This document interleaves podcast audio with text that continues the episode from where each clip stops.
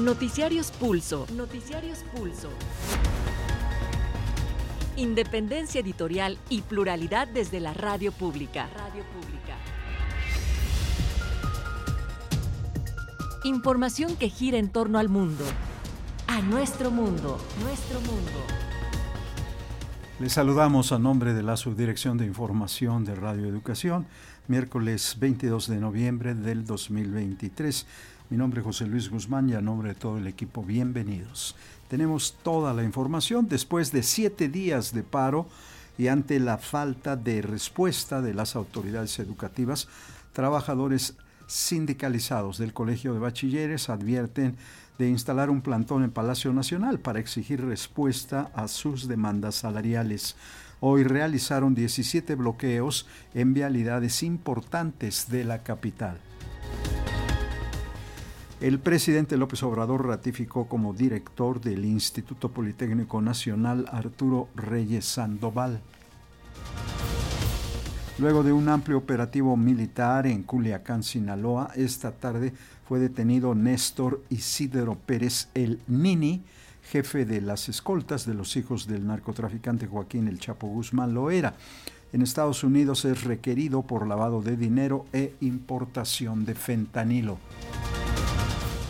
El presidente López Obrador afirmó esta mañana que un sexenio es suficiente para concretar las seis rutas del tren de pasajeros en el país.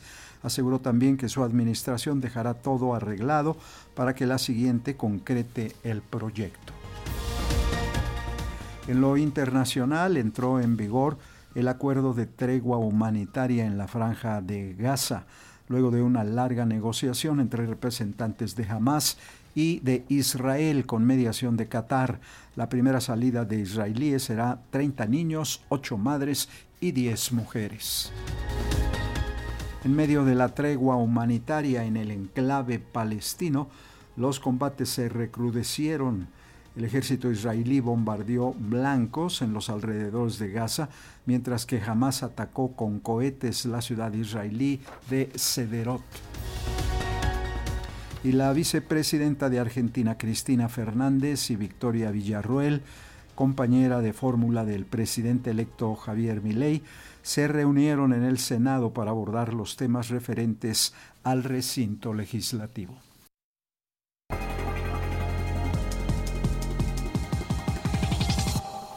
Les invitamos a ir al detalle de la información, como lo habían anunciado la semana pasada.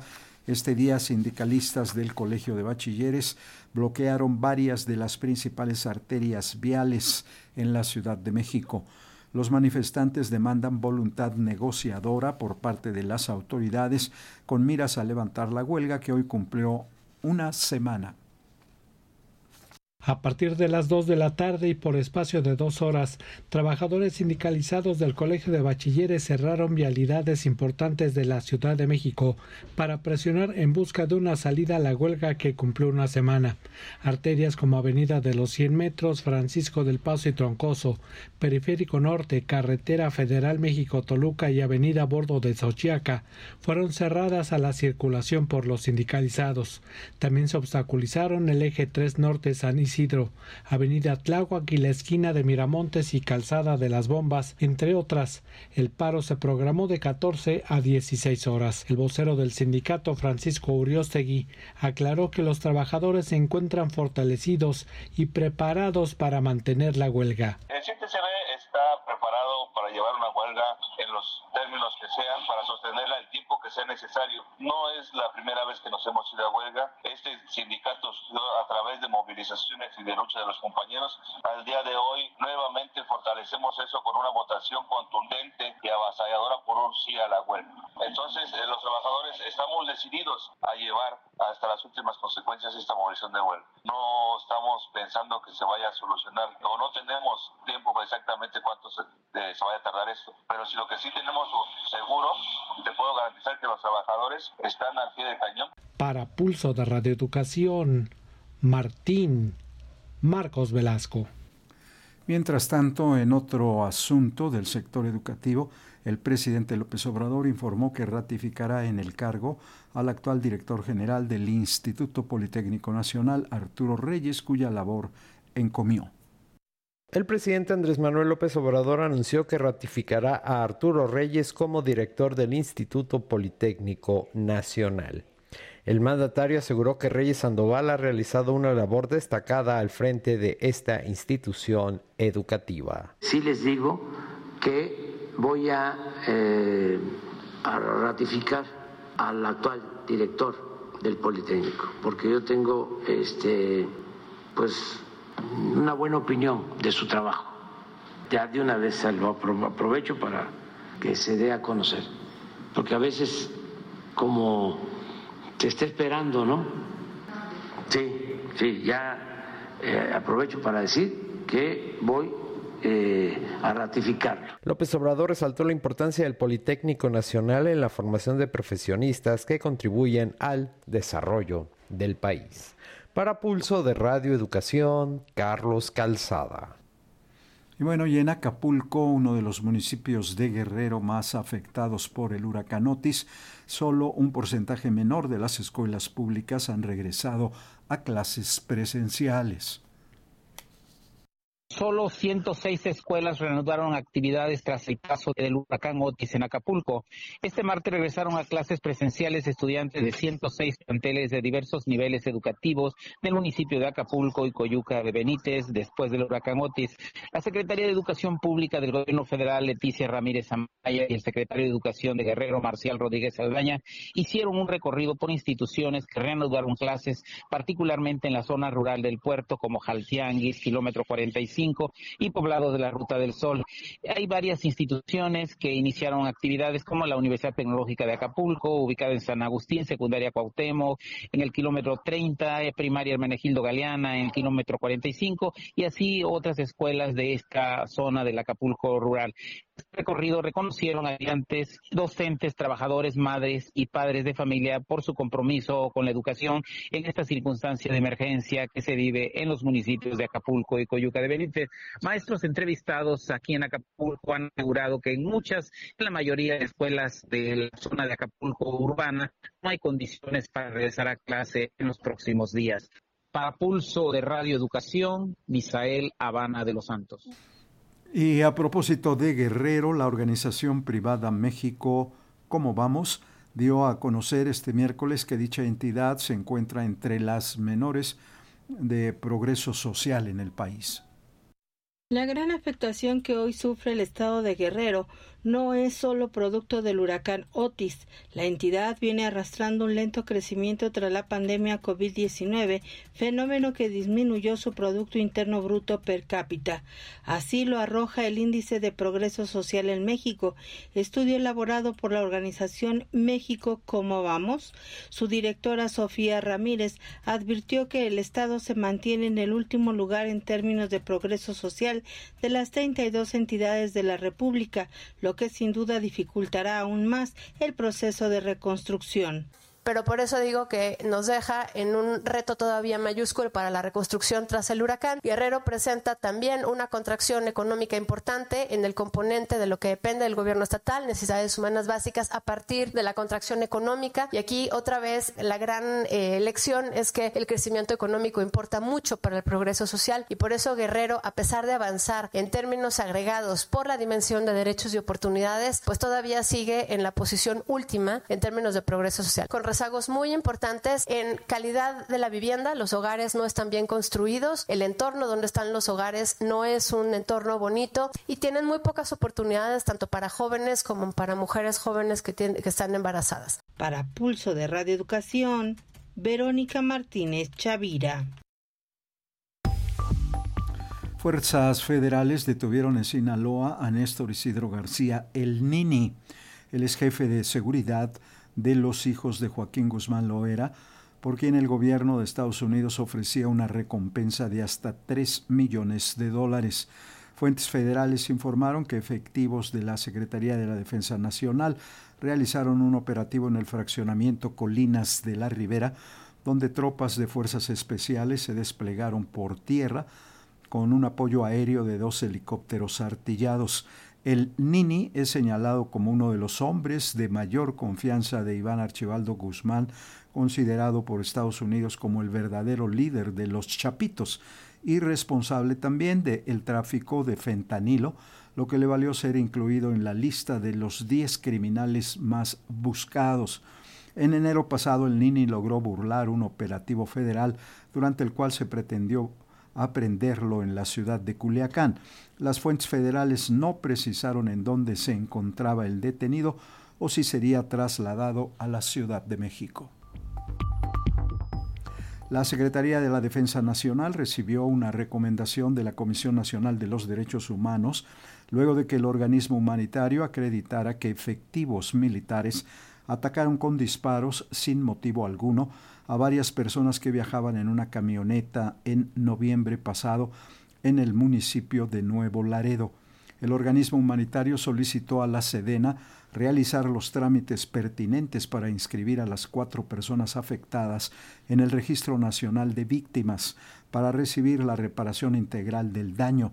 Tres de esas personas resultaron agredidas y una más falleció la Comisión Nacional de los Derechos Humanos emitió una recomendación a la Secretaría de la Defensa Nacional por la agresión con armas de fuego contra cuatro personas en Nuevo Laredo, Tamaulipas, de las cuales una de ellas perdió la vida. El organismo explicó que el 25 de enero de este año, una persona que reside en Texas, Estados Unidos, presentó una queja ante la CNDH donde denunció que alrededor de las 2 de la mañana del 4 de noviembre de 2022, un familiar le avisó que su padre, quien viajaba en compañía de tres personas más, había fallecido luego de que personal militar les disparó mientras circulaban en una camioneta en calles de la colonia Buenavista del municipio de Nuevo Laredo. La CNDH dijo que los soldados involucrados y la propia Sedena argumentaron que al momento de los hechos las víctimas realizaron disparos en contra de los militares. Sin embargo, en las pruebas de química practicadas a los cuatro ocupantes de la camioneta no se identificaron elementos de plomo y bario provenientes de la deflagración de los cartuchos. Por el contrario, se acreditó que el personal de la Sedena agredió a dichas personas sin motivo alguno. Para Pulso de Radio Educación, Reinaldo Cerecero. En el Frente Amplio por México continúan las divisiones y las renuncias por los cargos de elección popular. Los alcaldes Sandra Cuevas, titular en Cuauhtémoc, y Adrián Rubalcaba en Cuajimalpa criticaron a las dirigencias del PAN, del PRI y del PRD por excluirlos como precandidatos a la jefatura de gobierno de la Ciudad de México. Cuevas criticó al dirigente del PRD Jesús Zambrano por ningunearla y recibirla siempre borracho, según sus propias palabras, mientras que Rubalcaba dijo que hizo una pausa en su renuncia al PRI y a la espera de algún pronunciamiento de la dirigencia de su partido para que no renuncie. En tanto, la precandidata a la presidencia, la panista Xochil Gálvez, realiza una gira por la Sierra Tarahumara en donde demandó combatir al crimen organizado.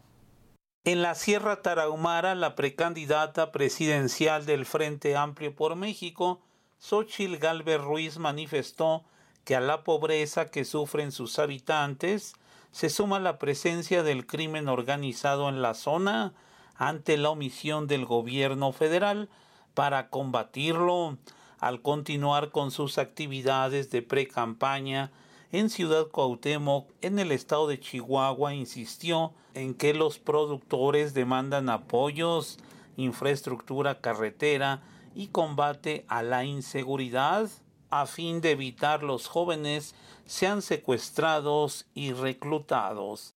Definitivamente el gran tema de la Sierra Tarahumara, además de la pobreza, es entrarle con todo a la delincuencia. Este gobierno ha sido omiso, omiso con los delincuentes aquí en la Sierra Tarahumara. Y creo que aquí el gran tema en esta región es cómo le hacemos para entrarle con todo, a poner en orden, a sacar a la delincuencia de esta zona. Para Pulso de Radio Educación, Carlos Godín Estelles. Y por su parte, la precandidata de los partidos Morena, El Trabajo y Verde, Claudia Sheinbaum, eh, continuó con su gira por Veracruz, en donde dijo que la cuarta transformación permite que el país crezca económicamente con igualdad y distribución de la riqueza. Sheinbaum Pardo recordó que el modelo neoliberal produjo miseria y pobreza entre la población. Las privatizaciones en México ocurrieron entre la corrupción, aseguró, y convocó a los seguidores a no regresar al pasado. La precandidata a la presidencia de la República por Morena, PT y PBM, Claudia Sheinbaum Pardo, se reunió con la militancia de Minatitlán, Veracruz, este miércoles 22 de noviembre en la unidad deportiva Benito Juárez. La precandidata única de la coalición Sigamos Haciendo Historia señaló que es un gusto reunirse con las y los veracruzanos para seguir construyendo un México mejor para el bienestar de todas y todos. Sheinbaum recordó todo el periodo neoliberal, el cual dijo provocó la privatización de las empresas estatales, además de que produjo mayor miseria y pobreza entre las clases más necesitadas de México. De igual manera, cuando se privatizaron los ferrocarriles en nuestro país, en vez de que las empresas privadas los desarrollaran, desaparecieron los ferrocarriles de pasajeros en México. Y además todas esas privatizaciones estuvieron llenas de corrupción. Es decir, cuando se privatiza los bienes públicos, no siempre es para bien. En particular en México estuvo plagado de corrupción.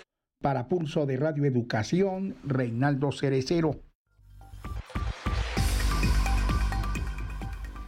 Bueno, luego de que el pasado lunes 20 de noviembre se publicó en el Diario Oficial de la Federación el decreto para que la creación de siete rutas de trenes de pasajeros adicionales al tren Maya y al tren interoceánico se realice, o sea, el interoceánico del Istmo de Tehuantepec. Esta mañana el presidente López Obrador detalló las rutas y dijo que su administración dejará todo arreglado para que la siguiente concrete este proyecto. El presidente Andrés Manuel López Obrador dio a conocer algunos aspectos del decreto recién emitido para la operación de trenes de pasajeros en seis rutas de todo el país. El mandatario dijo que esta decisión se tomó en aras de la importancia estratégica que los más de 17 mil kilómetros de vías férreas tienen para el desarrollo. En las vías generales de comunicación ferroviaria concesionadas se dará preferencia a la prestación del servicio público ferroviario de pasajeros y se respetará el servicio público de transporte ferroviario de carga en términos de lo dispuesto en la concesión respectiva. Los concesionarios del Servicio Público de Transporte Ferroviario de Carga serán los primeros en ser invitados para presentar los proyectos para la implementación del servicio ferroviario de pasajeros dentro de sus vías generales de comunicación ferroviaria que le fueron otorgadas en concesión. Los interesados deberán presentar sus propuestas ante la Secretaría de Infraestructura, Comunicaciones y Transportes a más tardar el 15 de enero del 2024. López Obrador reiteró que este decreto no significa una expropiación. Para Pulso de Radio Educación, Carlos Calzada. Mientras tanto, en la Cámara de Diputados avanza el proceso para la reducción laboral. El coordinador de Morena, Ignacio Mier, anunció que este día llegaron a San Lázaro los libros blancos con las conclusiones del Parlamento abierto sobre la reforma para la reducción de la jornada laboral a 40 horas semanales. El legislador aseveró que esta propuesta cuenta con el consenso de todos los grupos parlamentarios, lo que genera confianza en que pueda ser aprobada en este mismo periodo legislativo. La mesa directiva de la Cámara de Diputados recibirá este miércoles los llamados libros blancos con las conclusiones del Parlamento abierto del dictamen que propone la reforma para reducir la jornada laboral a 40 horas semanales. Así lo aseguró el coordinador de los diputados de Morena, Ignacio Mier Velasco, quien se pronunció a favor de que una vez recibidas las conclusiones de esta legislación, la Comisión de Puntos Constitucionales pueda dictaminar el proyecto con las modificaciones pertinentes. El diputado morenista expuso que ya se tiene consenso de todos los grupos parlamentarios, por lo que considera que este dictamen podría ser aprobado en este mismo periodo de sesiones. Las conclusiones y los libros blancos del Parlamento abierto en materia de jornada laboral, la reducción de la jornada laboral para que continúe el trámite legislativo, eh, se queda abierto a la posibilidad de que los grupos parlamentarios y también los diputados a través de las comisiones de seguridad social, la propia de puntos constitucionales y la de, del trabajo, puedan seguir enviando las inquietudes o aportaciones que quieran hacerle al dictamen para que de esa manera ya sesione la Comisión de Puntos Constitucionales con todos los puntos de vista que se han generado, derivados tanto del Parlamento como de las propuestas que hagan en lo individual diputadas y diputados como sus grupos parlamentarios y pueda eh, dictaminarse. Para Pulso de Radio Educación, Víctor Bárcenas. Bueno, por otra parte, el presidente López Obrador aseguró que a principios de diciembre podría informarse sobre el aumento al salario mínimo. Detalló también que se está en espera del ofrecimiento formal del sector empresarial mientras que el obrero ya ha presentado sus propuestas. Aseveró que el gobierno está buscando la conciliación entre ambas partes. Pues pasamos a la información internacional. Una vez concretada una tregua temporal entre Israel y Hamas en la franja de Gaza, el asesor de Seguridad Nacional israelí Sachi Hanekvi precisó que la operación de intercambio de rehenes por prisioneros entre las partes comenzará hasta el viernes. Por otra parte, Masa Abu Marzuk, alto cargo de Hamas, precisó que la tregua humanitaria de cuatro días comenzará este jueves a las 10 de la mañana hora local. Por su parte, la Organización de Naciones Unidas se alista para movilizar la ayuda humanitaria durante la entrega de cuatro días que regirá en la franja de Gaza. En una primera etapa, 30 niños, 8 madres y otras 12 mujeres regresarán a Israel, 10 cada día del alto el fuego que comenzará con el regreso del primer grupo. Paralelamente, Israel dejará en libertad a 150 mujeres y menores palestinos detenidos en sus prisiones en la misma proporción. Fuentes de Hamas dicen que durante los cuatro días del alto el fuego, el tráfico aéreo en el sur de la franja de Gaza se detendrá por completo, incluso con fines de recopilación de inteligencia, y en el norte de la franja de Gaza se detendrá durante seis horas cada día. Además, se permitirá el movimiento de civiles desde el sur de la franja de Gaza hacia el norte por la carretera de Salah Hadin, el eje humanitario a través del cual Israel ha instado a los habitantes de Gaza a evacuar hacia el sur, y se permitirá la entrada a la franja de cientos de camiones con ayuda humanitaria, equipos médicos y combustible.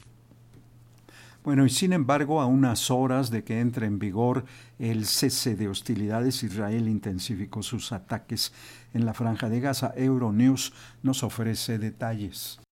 Durante todo el miércoles se recrudecieron los bombardeos israelíes sobre Gaza.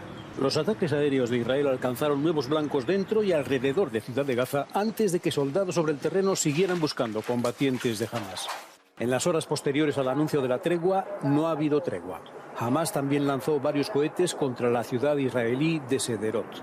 La tregua permitirá que la ayuda que tanto necesita llegue a Gaza. Sin embargo, la multitud de palestinos desplazados todavía no podrá regresar permanentemente a sus hogares. Muchos no tienen ninguno al que regresar. El gobierno de Israel ha publicado los nombres de 300 detenidos palestinos que podrían ser liberados. Y por su parte, el Foro de Naciones Unidas para la Infancia, UNICEF, estimó que la franja de Gaza es hoy, el día, hoy en día el lugar más eh, del planeta, el lugar más peligroso para los niños, toda vez que de los más de 12.000 niños fallecidos que ha dejado esta ofensiva israelí sobre este territorio, el 40% son menores de edad. Más de 5.300 niños palestinos han muerto en los últimos 46 días, más de 115 cada día. Basándonos en estas cifras, los niños son el 40% de los muertos en Gaza. Esto no tiene precedentes. En otras palabras, hoy la franja de Gaza es el lugar del mundo más peligroso para un niño, dijo Catherine Russell, la directora de UNICEF, en una reunión dedicada a las mujeres y niños. Un millón de niños, es decir, todos los del territorio, padecen inseguridad alimentaria y se enfrentan a lo que pronto podría convertirse en una crisis nutricional catastrófica. La agencia proyecta que en los próximos meses la emaciación infantil, la forma de malnutrición más peligrosa, podría aumentar casi un 30% en Gaza. Durante la reunión virtual del G20, el presidente de Rusia, Vladimir Putin, dijo por primera vez desde el inicio de la incursión en Ucrania que en febrero del 2022 es necesario encontrar una solución en el conflicto para detener la tragedia de la guerra. El mandatario afirmó que nunca se ha negado a buscar la paz y acusó al presidente ucraniano Volodymyr Zelensky de bloquear las negociaciones. Y en este marco, Finlandia anunció el cierre de tres de los cuatro cruces que mantenía abierto en la frontera con Rusia ante el aumento de flujo de eh, migrantes desde Moscú. Finlandia solamente dejará abierto un paso fronterizo con Rusia. El primer ministro finlandés Petteri Orpo anunció el miércoles el cierre de tres de los cuatro cruces que permanecían abiertos tras un aumento del flujo migratorio. El gobierno cerró la mitad de sus ocho pasos fronterizos con Rusia la semana pasada para frenar la llegada de migrantes indocumentados. Desde principios de agosto, unos 700 solicitantes de asilo entraron a Finlandia sin visado por su frontera oriental. Los tres pasos fronterizos cerrarán desde el viernes hasta el 23 de diciembre, según el Ministerio del Interior. Helsinki denuncia que detrás de este fenómeno existe una acción sistemática y organizada de las autoridades rusas. Acusó a Moscú de utilizar la migración como instrumento para influir en la situación interna y la seguridad fronteriza en Finlandia y la Unión Europea. Gracias a AFP por su informe. Y en Rusia se aprobaron indultos de sentenciados por algún delito. La decisión fue criticada por considerar que los reos son llevados a combatir con el ejército en Ucrania. Y siguiendo con el proceso de transición en Argentina, la vicepresidenta de la Nación, Cristina Fernández de Kirchner, se reunió con Victoria Villarruel, compañera de contienda del presidente electo Javier Milei y sucesora de Fernández. Ambas mujeres coincidieron en afirmar que fue un encuentro cordial donde se trataron temas de relevancia en el recinto legislativo. Telesur informa. Una hora aproximadamente duró la reunión que mantuvieron Cristina Fernández de Kirchner, actual vicepresidenta de la Nación, y Victoria Villarruel, quien va a sucederla en el cargo a partir del 10 de diciembre, cuando Javier Milei asuma la presidencia de la República Argentina. Eh, la reunión se desarrolló en el despacho de la vicepresidencia del Senado. Eh, la nueva vicepresidenta se refirió a la reunión, dijo que fue en términos cordiales, eh, que más allá de las diferencias políticas que tenían entre ambos, quería transmitirle al pueblo que de parte de la libertad avanza y del gobierno saliente se están llevando adelante todos los pasos para que la transición sea una transición ordenada. Eh, dijo que no hubo foto de esta reunión, así lo dijo Victoria Villarroel, eh, que la reunión fue cordial, que se habló sobre la situación en el Senado de la Nación y pocos minutos después de que saliera Victoria Villarroel, la presidencia del Senado, es decir, Cristina Fernández de Kirchner emitió un comunicado donde dice durante la reunión se repasaron los principales hechos de la gestión. Equipos de rescate continúan trabajando para justamente rescatar a 41 trabajadores atrapados tras el derrumbe de un túnel carretero registrado hace 11 días. Los trabajadores fueron vistos con vida por primera vez ayer, luego de que fueron captados por una cámara endoscópica introducida por los equipos de rescate a través de una delgada tubería, mediante la cual se les suministra aire, agua y Y bueno, también hay que mencionar que inició en Camerún la jornada de vacunación contra la materia luego de la llegada de más de 331 mil dosis a la nación africana. En Camerún cada minuto muere un niño menor de 5 años a causa de esta enfermedad. Ya nos vamos, queremos agradecer el favor de su atención. En la coordinación nacional Ángeles Hernández, Gabriela Pérez en la coordinación internacional y realización, José Luis Parra, Carlos Padilla y Raúl García en la redacción, Fortino Longines edición de notas, Ramiro Romero controles técnicos, redes sociales, Tania Nicanor, Roberto Hernández y Fernanda López. Les saluda José Luis Guzmán, gracias, buena noche.